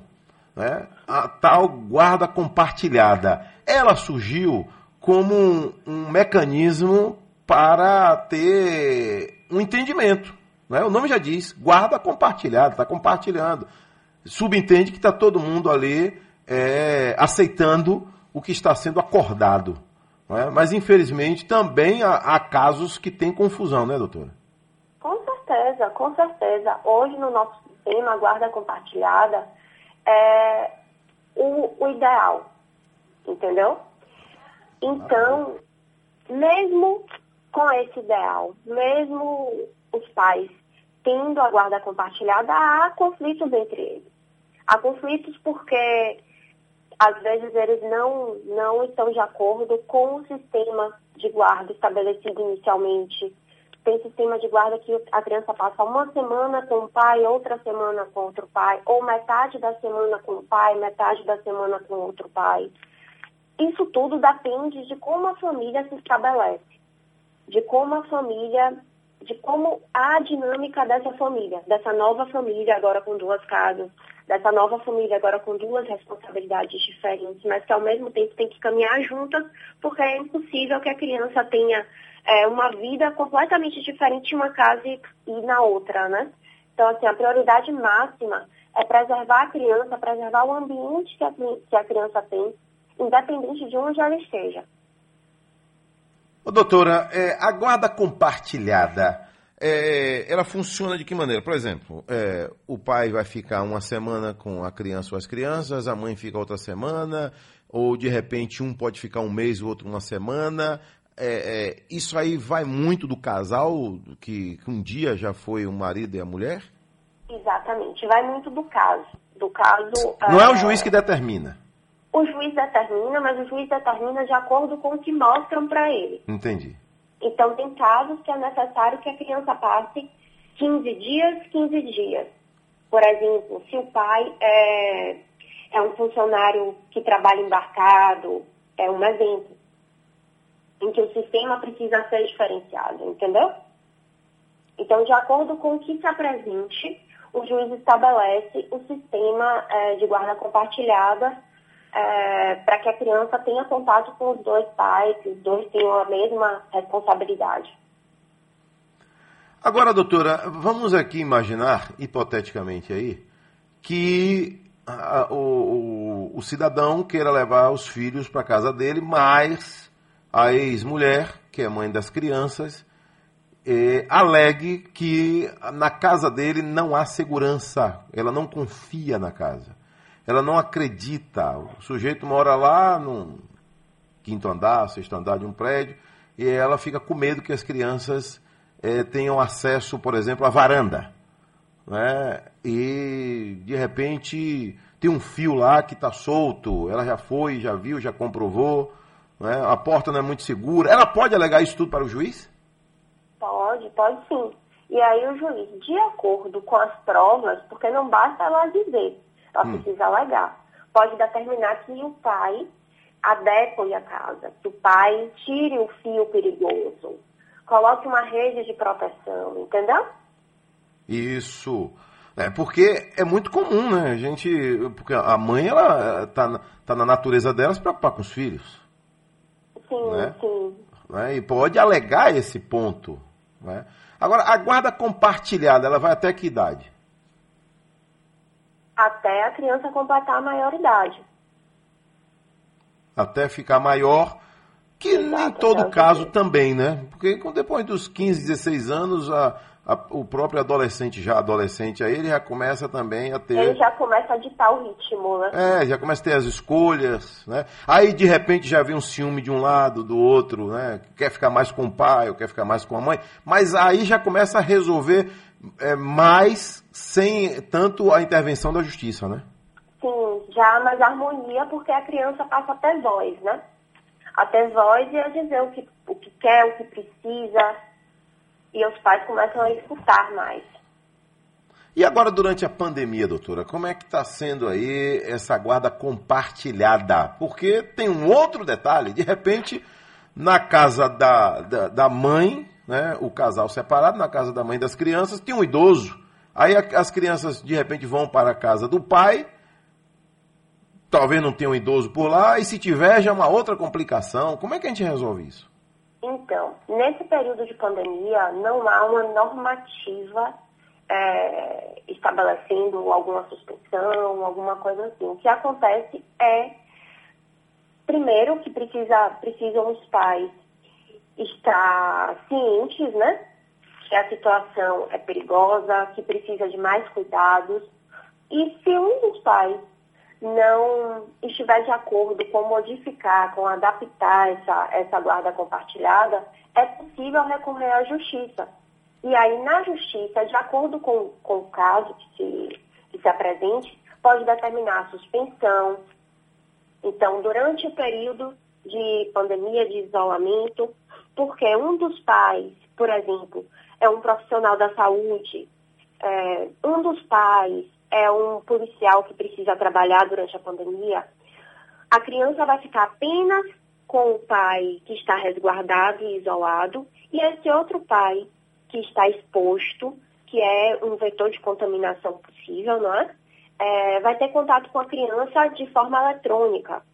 Pode ser ainda que o juiz determine que numa guarda compartilhada, em que inicialmente uma semana com o pai, outra semana com outro pai, é, seja estendido. Então ele- a criança fique um mês com um, um mês com outro, para evitar que a criança fique no vai e volta de transporte, no vai e volta de rua e seja exposta. Porque embora a criança não seja é, um dos membros de risco, ela é um fator de contaminação. Né? Se ela se contaminar, ela pode espalhar esse vírus com muita facilidade. Doutora, uma pessoa mandou aqui uma mensagem. Bom dia, Deus Carvalho. Tenho uma filha de 7 anos, mora comigo. É, Foi aí uma composição com a vara da família. É o que eu estou entendendo aqui, entendeu? A mãe nunca foi em uma audiência. Minha filha, quando com a mãe, foi jogada no chão por um homem perigoso. Chegou quase à morte. Ele diz aqui que a filha mora com ele. A mãe nunca ligou. É, disse que ele pagava pensão.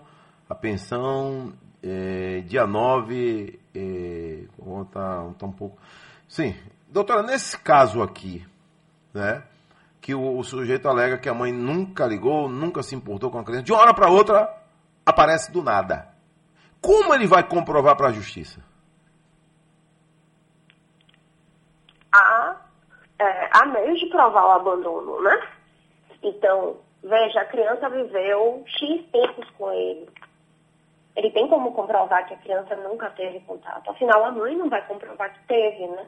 Tem o meio da escola. Quem sempre foi o responsável pela criança na escola?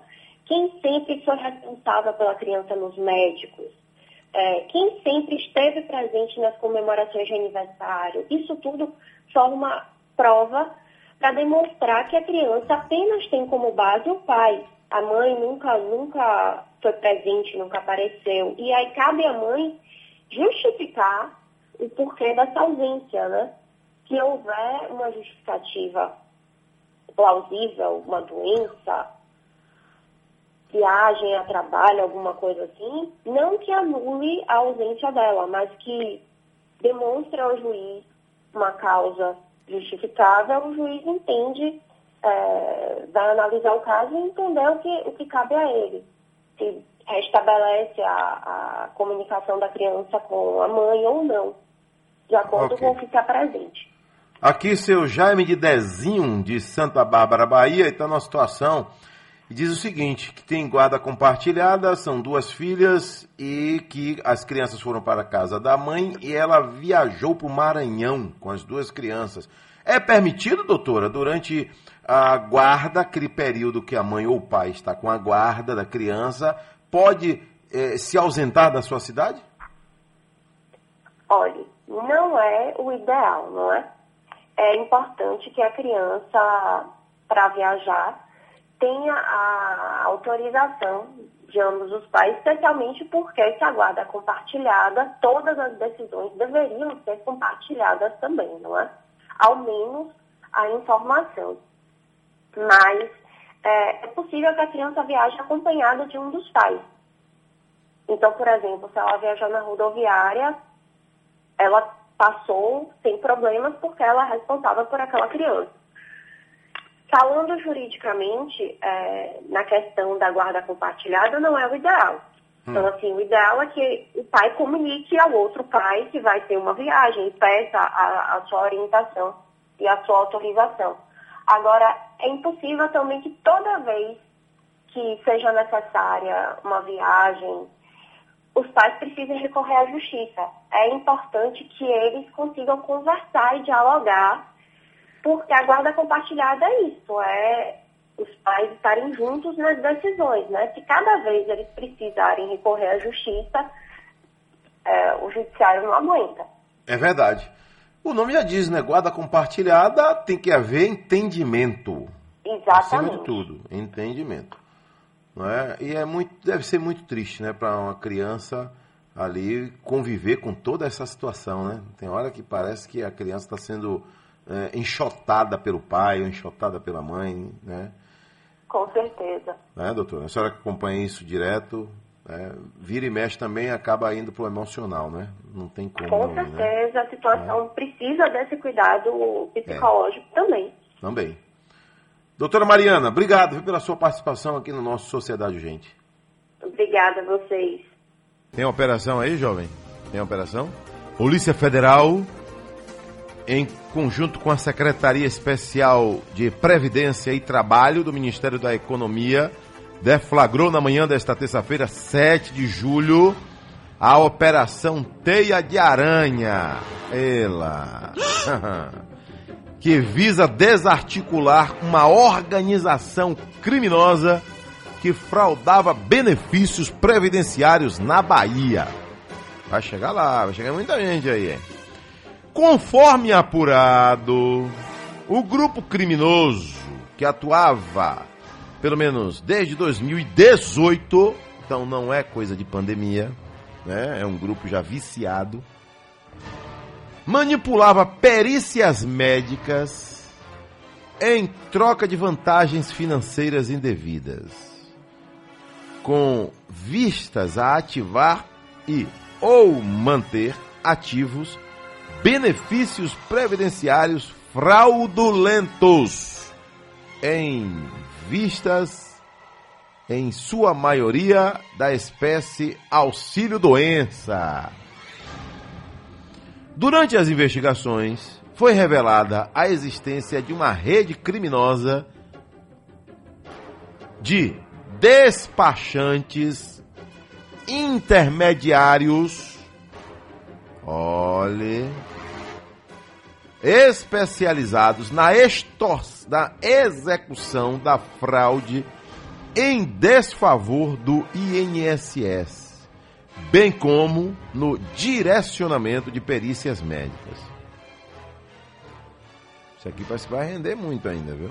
Esses intermediários contavam com auxílio de servidores do próprio INSS e de um médico perito para a execução dos atos ilícitos. Olha o que diz a nota da polícia. Contavam com auxílio de servidores do próprio INSS e com um médico perito para a execução dos atos ilícitos. No bojo da referida operação, estão sendo cumpridas 17 medidas judiciais, sendo três mandados de prisão preventiva, 10 mandados de busca, uma medida de recolhimento domiciliar, além de três afastamentos de função pública dos servidores envolvidos, medidas estas cumpridas nas cidades de Salvador, Deve ter gente agora aí, meu irmão, com a orelha ardendo. Eu tô aonde mesmo, rapaz? Sei lá, deve estar já no camburão. Você deve estar no camburão já. Sabe aquele camburão preto e amarelo? É. O camburão. E só tem carro grande, né? Sabe o que é aquele ali? Pra caber mais gente. É, um fundão retado mesmo. Salvador, Camaçari e Candeias. Hum, olha o trio. O valor do prejuízo estimado com as fraudes já supera os 4 milhões de reais.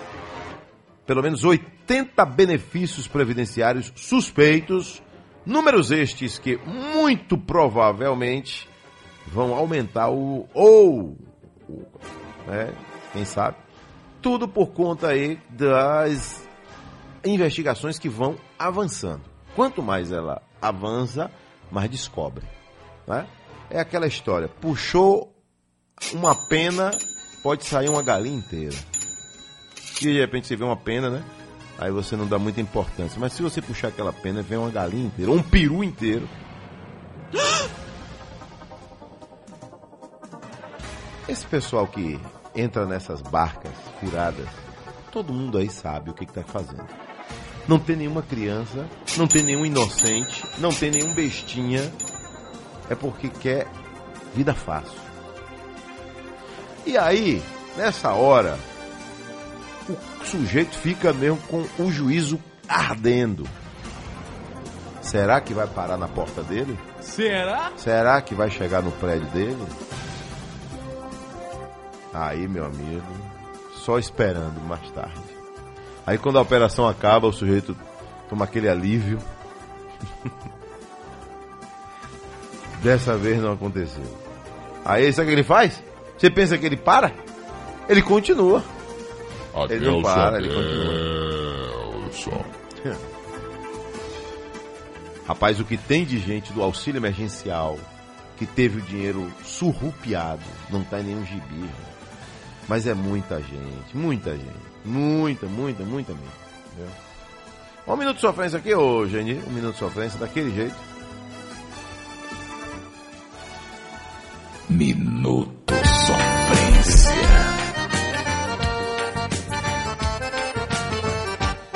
Não sou profeta nem tampouco visionário, mas o diário desse mundo tá na cara. Um viajante na boleia do destino. Sou mais um fio da tesoura e da navalha. Que maravilha. Levando a vida Obrigado, Flávio José. Filho do dono. mundo sem amor. E aí? Desigualdade rima com hipocrisia. Não tem verso nem poesia que console Uma verdadeira poesia A essa música. natureza na fumaça se mistura. Morre a criatura e o planeta sente a dor. O desespero no olhar de uma criança. A humanidade fecha os olhos pra não ver. Televisão de fantasia e violência. Aumenta o crime, cresce a fome do poder. A fome do poder. Com sede bebe lama. Barriga seca não dá sono. Eu não sou dono do mundo, mas tenho culpa porque sou filho do dono. Boi com sede bebe lama. Barriga seca não dá sono. Eu não sou mas tenho culpa porque sou filho do dono.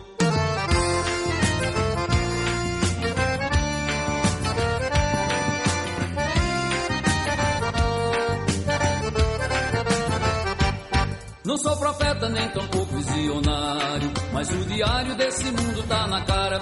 Um viajante na boleia do destino. Sou mais um fio da tesoura. Obrigado, meu Deus. Obrigado, obrigado, obrigado. Às 7 horas mais 32 minutos, vamos à segunda entrevista do dia. Vamos agora Sociedade ao meu glorioso extremo sul da Bahia. Vamos falar com Devanir Brilantino. Ela é a prefeita de Itagimirim, lá no extremo sul do estado. É, a maior cidade vizinha aí é Eunápolis. Alô Itapebi, alô Eunápolis, alô Porto Seguro. Um abraço para você que está ouvindo a gente aí na minha gloriosa região extremo sul da Bahia. Alô Teixeira de Freitas, alô Itamaraju, um abraço. Prefeita Devanir, bom dia. Bom dia, Dilson. Bom dia a todos os ouvintes. Prefeita, é, a senhora assumiu a- aí o comando da cidade quando? Foi nesse mandato, né? 2000 e no início né, de 2017.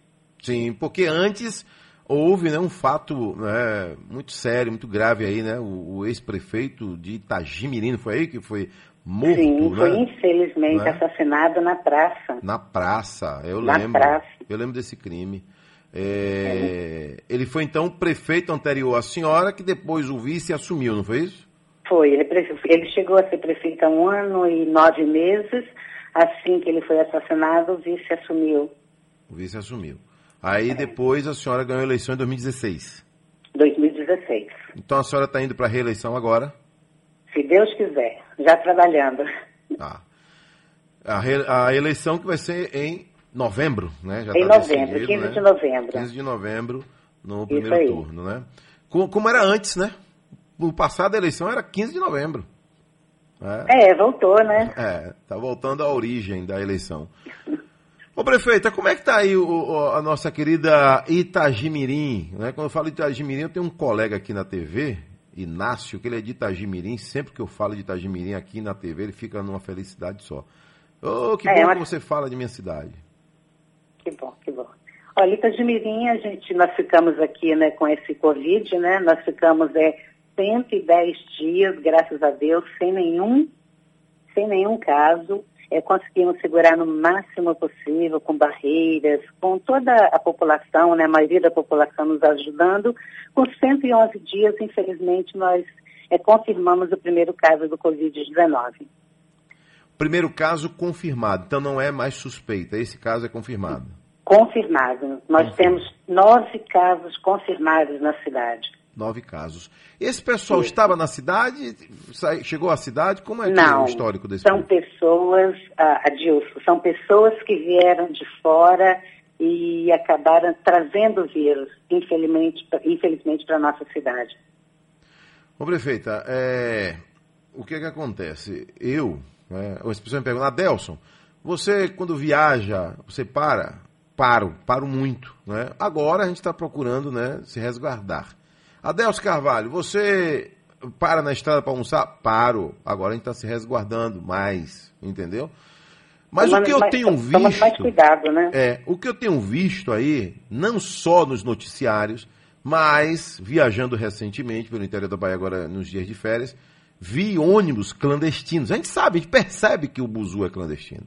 Né? Vans com aquela carretinha atrás, puxando, você percebe que tem clandestinidade ali. Foi esse pessoal clandestino que chegou aí? Ou, aliás, o pessoal que chegou via transporte clandestino? Não, não, Não? Adelson, não foi, não foi esse pessoal, sabe? Foi pessoas que moraram fora e acabaram, por questão de desemprego, eh, retornando à cidade. E, infelizmente, eh, a gente tem aqui todo o nosso pessoal monitorando. Tem pessoas que entram na cidade e acaba, eh, não quer se identificar, não quer estar, assim, dizendo né, que vem de fora. Então, é isso que aconteceu pessoas vieram de fora e, infelizmente, né, entraram, ficaram na casa de seus parentes sem dar satisfação à nossa saúde, acabaram com sintoma e, pegando, e trazendo vírus para a nossa cidade. Agora, como é que está controlando esse pessoal, doutora, ou prefeita? Já que não foi, é, a, a prefeitura não foi, como você disse, acertadamente, né? As pessoas chegam, não comunicam. Eu tive em Cidade da Bahia agora, em junho, né? Que nós paramos, tivemos que informar para onde a gente estava indo, quantas pessoas estavam naquele momento, quantas ficariam na casa, né? E a gente não tem que achar isso ruim. É uma contribuição que outras pessoas vão fazer isso e vão preservar a nossa vida, que estamos do lado de cá também. Desde Né? o início, é isso que sempre me preocupou. Quer dizer, nós temos, a cidade tem que acolher seus filhos, né? São parentes que estão aqui, mãe, irmãos, pai, tem que acolher. Mas no momento que a pessoa tem a responsabilidade, a pessoa está vindo de uma cidade né, que tem o caso, vamos dizer, perto da gente aqui, que é, é Vitória, Salvador, as grandes cidades, né? Então, são pessoas que precisavam ser é, olha, estou chegando, é, eu penso que não tem o vírus, mas eu venho de uma cidade onde tá, tem o vírus. Então, foi falta desse cuidado.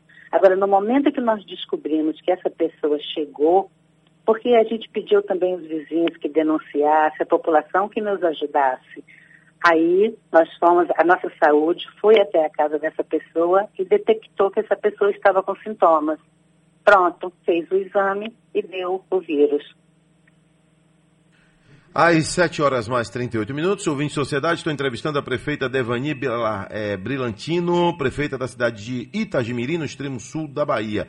Agora, prefeita, aí a cidade, ela tem muitas entradas e saídas, muitos acessos, conseguiu controlar esses acessos, prefeita? Olha, durante um tempo nós conseguimos, eh, a gente ainda está monitorada, a cidade é toda monitorada. Eh, nós temos as duas entradas principais da BR-101, né, tanto indo, né, para, o, indo para, para Salvador e caso indo para Eunápolis, estão, estão fechadas, tá? Fechadas totalmente.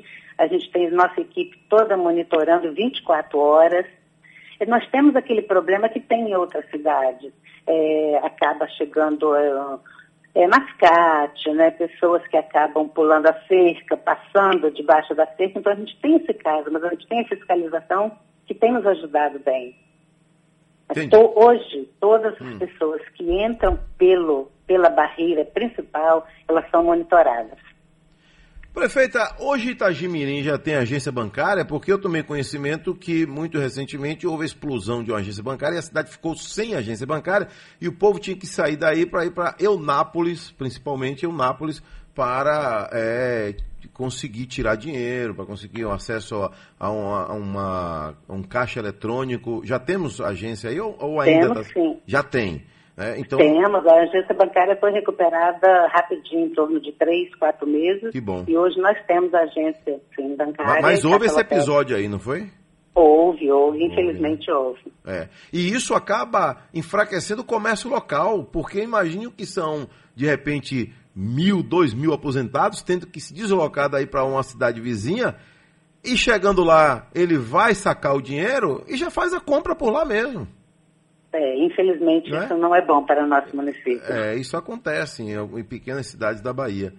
Né? Prefeita, agora, e a economia aí em Itagimirim? né? Ela gira em torno de quê? A pecuária é forte aí? Olha, a gente tem aqui a pecuária, que é muito forte, temos também há, há- há muitos anos a fábrica da Veracel. Hum. Então, a gente né, tem a, a fábrica da Veracel, então é pecuária e eucalipto, Eucalipto. São, É. são a base da economia aí da cidade. a base da economia. Qual a população hoje de Itagimirim? A população de Itagimirim, 7.000 e 7.200 habitantes. No, no dia a dia, muita gente procura a cidade, fora agora desse período chato de pandemia? É uma cidade Olha, procurada, mais pelos filhos ou pessoas Não, é curiosas? mais, é mais pelos filhos. Ultimamente né? é mais pelos filhos de Itagimirim. Itagimirim é uma cidade pequena, onde o comércio, né, um comércio simples, fraco, né? E geralmente são as pessoas que saem, pra, os jovens saem para trabalhar fora e nesse momento eles estão retornando. Como é que está a, a- a economia? a- a- eu digo, como é que estão as contas da prefeitura? Estão equilibradas ou agora com essa pandemia de repente deu um desequilíbrio? Olha, a gente tem passado muito aperto, né? Cidade pequena é mais complicado. Então a gente tem passado muito aperto, é, mas a gente tem feito assim muita economia, muito sacrifício. A economia que eu não poupo é na saúde. Na saúde, por, a gente está investindo muito na saúde, é, acabando de reformar um hospital aqui com a parceria da Veracel e o momento, mas é um momento muito complicado, onde todas, a arrecadação diminuiu em todas as prefeituras. É verdade. Governo federal mandou quanto aí para a prefeitura de Itagimirim? Olha, nós, nós tivemos agora, né, que já entrou a primeira parcela, é, foram 500, 600, chegou a 609, 610 mil reais, onde foram divididos em quatro parcelas. Esse dinheiro já está comprometido? Nós temos comprado, né, a gente tem, na, todo não, né, à medida que vai entrando, a gente está comprometendo ele, é, fazendo, é, investindo na saúde. A minha preocupação nesse momento é a saúde, é esse vírus. Prefeita, eu vou pedir a paciência da senhora aí, só em torno de dois, três minutos, é possível? Para a senhora voltar com a gente aqui, para a gente não, Tudo bem, tudo não bem. finalizar assim, sem mais algumas perguntas, né? Eu valorizo a Bahia inteira, né? Da, da maior, que é a capital, até a menor cidade da Bahia, eu gosto de valorizar, porque eu sou apaixonado pelo interior e gosto demais, tá? E gosto de saber das coisas do interior da Bahia. Prefeita, um cidadão aqui que não se identificou mandou aqui uma mensagem. Bom dia, Adelso Carvalho. Itagimirim é uma cidade pequena, mas bem arrumadinha, diz ele aqui. Diferente, diferente da cidade de Itapebi, que já tem quase 100 casos. Era bom convidar também o prefeito de Itapebi para falar aí também. Nós vamos convidar, né? É, ele fala aqui que é uma cidade bem arrumadinha. Significa o quê, prefeito? Ó, coleta de lixo aí tem ordem, a cidade Olha. não tem buraqueira, como por que bem arrumadinha? significa exatamente que a minha preocupação é de é, cuidar da minha cidade como se estivesse cuidando da minha casa. Então, eu me preocupo, sim, com a iluminação, com buraco na rua, com cidade limpa, com a cidade pequena, mas bem arrumadinha e organizada. A senhora faz eu o acho quê? que é o cuidado. A senhora faz o quê, prefeito? Sua profissão? A minha profissão, eu sou comerciante. Olha, tem uma loja, que acabei de. Eu, me disse, eu tenho um comércio já de 15 anos é, de venda, revenda de roupa e me desvinculei enquanto eu estiver prefeita. assim que eu acabar, eu retorno, porque eu não consegui dar conta de duas coisas ao mesmo tempo, porque minha loja é em Anápolis. E assim que, que sair dessa função de estar prefeita, eu retorno para o meu comércio. Parabéns.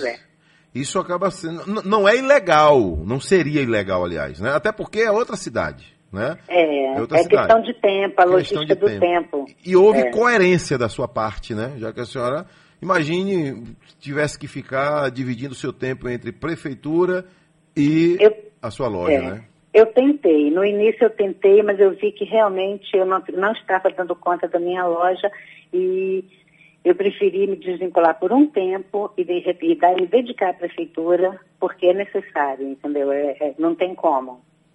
E se Deus quiser, volto para o meu comércio assim que acabar essa função, essa missão. Essa missão é. A senhora É. foi vereadora aí ou já chegou? Não, Não, não, né? não, nunca fui vereadora. Nunca foi vereadora.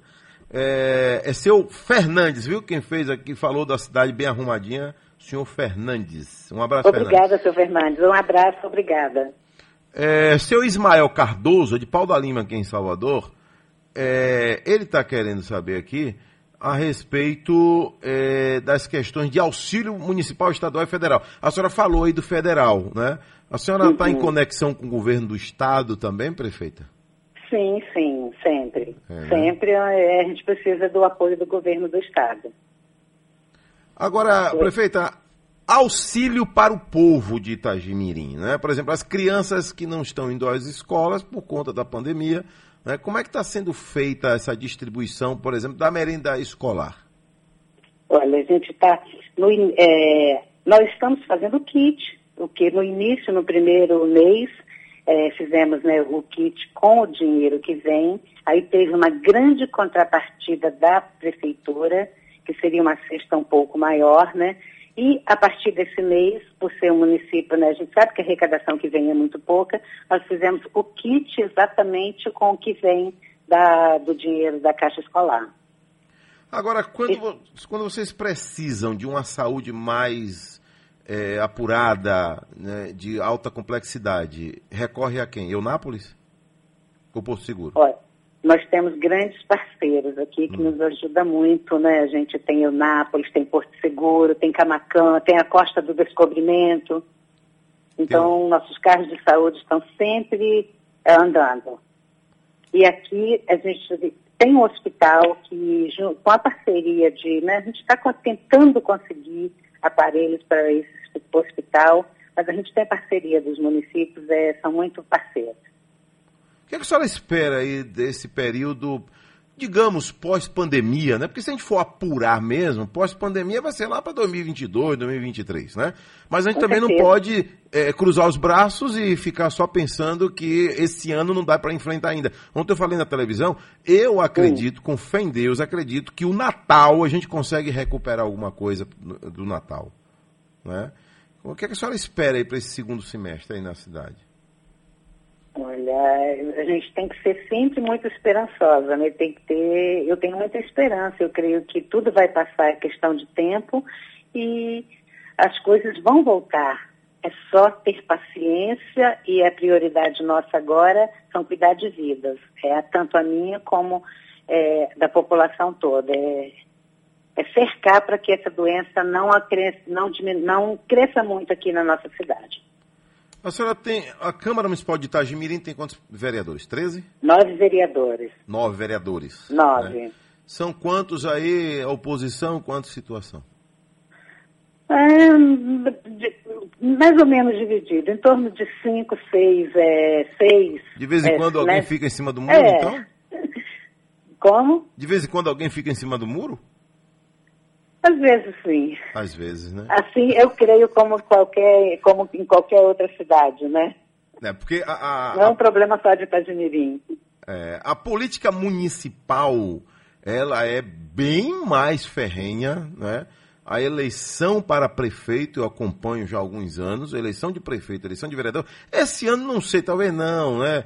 Mas até 2016, a eleição de prefeito, eleição de vereador é a eleição mais disputada, porque mexe com famílias, mexe com sentimentos. E a senhora sabe bem disso. Em uma cidade pequena, né, os candidatos são praticamente acabam é, todos sendo parentes, né? Tem um parentesco longe, mas tem o parentesco, então não é, é complicado. Esse ano vai ser um ano totalmente atípico, né? Como é que nós vamos fazer a nossa campanha? A campanha realmente, eu creio que é essa campanha de quem tem serviço prestado. Hum, quem tem serviço prestado. Isso aí. Qual é a receita hoje de Itagimirim? Em torno de 1 milhão e 700, 1 milhão e 800. Sobra alguma coisa ou a prefeita aí tem até, até uma vassoura, digamos, um balde, a senhora tem que estar acompanhando ali para não desperdiçar o dinheiro? Olha, sobrar nunca sobra, de maneira nenhuma, mas sobra, a né? gente é assim, sabe, com a equipe, a gente trabalha com, com a nossa realidade, né? A gente faz aquilo realmente que, que é necessário, que é obrigação, dentro do, do que vem para a gente fazer. A senhora mora em Itagimirim ou em Eunápolis? Moro em Itagimirim, Mora aí mesmo, né? Perto do aqui seu povo. mesmo, moro aqui em Itagimirim. Perto do seu povo. Eunápolis só de vez em quando para banco, às vezes a gente tem problema né, de outros setores para resolver, só para resolver problemas, mas a minha moradia é em Itagimirim. Qual é a policlínica de vocês aí? Vai ser na, na Policlínica de Eunápolis. Eunápolis, né? É, Já é está isso. tudo certinho, não tem nenhum, nenhuma oposição da senhora contra a Policlínica de Eunápolis. Não, de maneira De nenhuma. maneira nenhuma. Prefeita, foi muito legal falar com a senhora, viu? Assim que passar essa pandemia aí, quem sabe, né? A senhora vai para a reeleição, vamos aguardar o resultado das eleições aí. Em um momento oportuno a gente pode voltar a se falar, talvez até aqui no estúdio da Rádio Sociedade da Bahia, tá? Ok, tudo bem, estou às ordens. Qualquer coisa, Itagimirim está aqui também, assim que, que passar tudo e que viajar, nos deu o prazer de ver Itagimirim como está. Obrigado, prefeita. Prefeita Tudo. Devani Brilantino, da cidade de Itagimirim. Tá me ouvindo ainda, prefeita? Estou sim, Tá, tô. né? Quem é seu deputado federal e quem é o deputado estadual aí que atende a sua cidade? Que tá mais colado? Deputado, estadu... Deputado estadual, Sandro Regis. Sandro Regis. Deputado federal, Ronaldo, Car- Ronaldo Carleto. A Carleto, né? Carleto. Carleto é o deputado de vocês aí, né? O, o que Sim. dá mais atenção a vocês aí, né? Sim, dá total atenção. Obrigado, viu, prefeito? Tudo de bom. Tá bom, obrigada. Um bom dia a todos, um abraço. Pronto, tá aí. Cadê seu Valéria? Tá aí, ô Genival? Ô, seu Genival? Bom dia, doutor Ade- Adelso Carvalho. E aí? Hoje, hoje é um dia de muita expectativa, Eu meu. falando desde ontem. Porque parte do- da cadeia produtiva está aguardando essa reunião de Neto com Rui. Como será a tal flexibilização, na sua opinião, Adelso? Olha, interessante foi ontem no Cidade Alerta. Pra mim chegou. Eu vi. Olha, o prefeito Assemineto anunciou hoje que amanhã vai divulgar. Sensacional Essa essa, né? Sensacional. Ele ontem Amanhã eu repito. re- reuniu a imprensa para anunciar que hoje vai divulgar. É. É. Mas a Praça da Mãozinha, você viu? Você viu falando? Rapaz, eu falei tanto de coronavírus que esqueci de falar da Praça da Mãozinha. Ficou Tá, linda. tá bonitinha a praça. Não é? A Praça da Mãozinha. Praça, Praça Marechal, Marechal Deodoro, Deodoro. da Fonseca. É, ali você encontra ainda aquelas casas que vendem produtos, é, é, por exemplo, para fábrica de sorvete. Isso. É, encontra ali. É verdade. Entendeu? Ali você encontra produtos que não são vendidos comumente na cidade. E o grande atacado de Salvador era ali. Também. É. né? As- a- o pessoal que trabalhava com estiva, Isso. não é? Isso. É, os grãos, principalmente os grãos, eram vendidos ali até hoje, né? Tem Mas, as Adelso, São Paulo abriu Eu acredito na reabertura, viu, seu Valério? Você me Peraí. perguntou, eu Peraí, acredito peraí, na peraí, peraí. Será? São Paulo abriu. Abriu. Restaurante, bares, Ah. salões de beleza. O problema é que quando você abre, o povo escancara. Foi paredão, pancadão no Brasil inteiro. Paredão no shopping, Record não, né? Mostrou ontem. Misericórdia. E o tal reboculativo Xande, também, no litoral norte. É. O reboculativo. Deus é mais. Mora em Orlando. Hum. Hum. É. Eu mandei ele pegar o jegue de Horácio e voltar pra lá, hoje. Ó, me viu? Vem cá, rapaz. Aí Ah. quer dizer que teve, teve swing na lancha? Teve de tudo. Rapaz. O que Teve é de tudo. Eu perguntei, esse pessoal não tem vergonha na cara?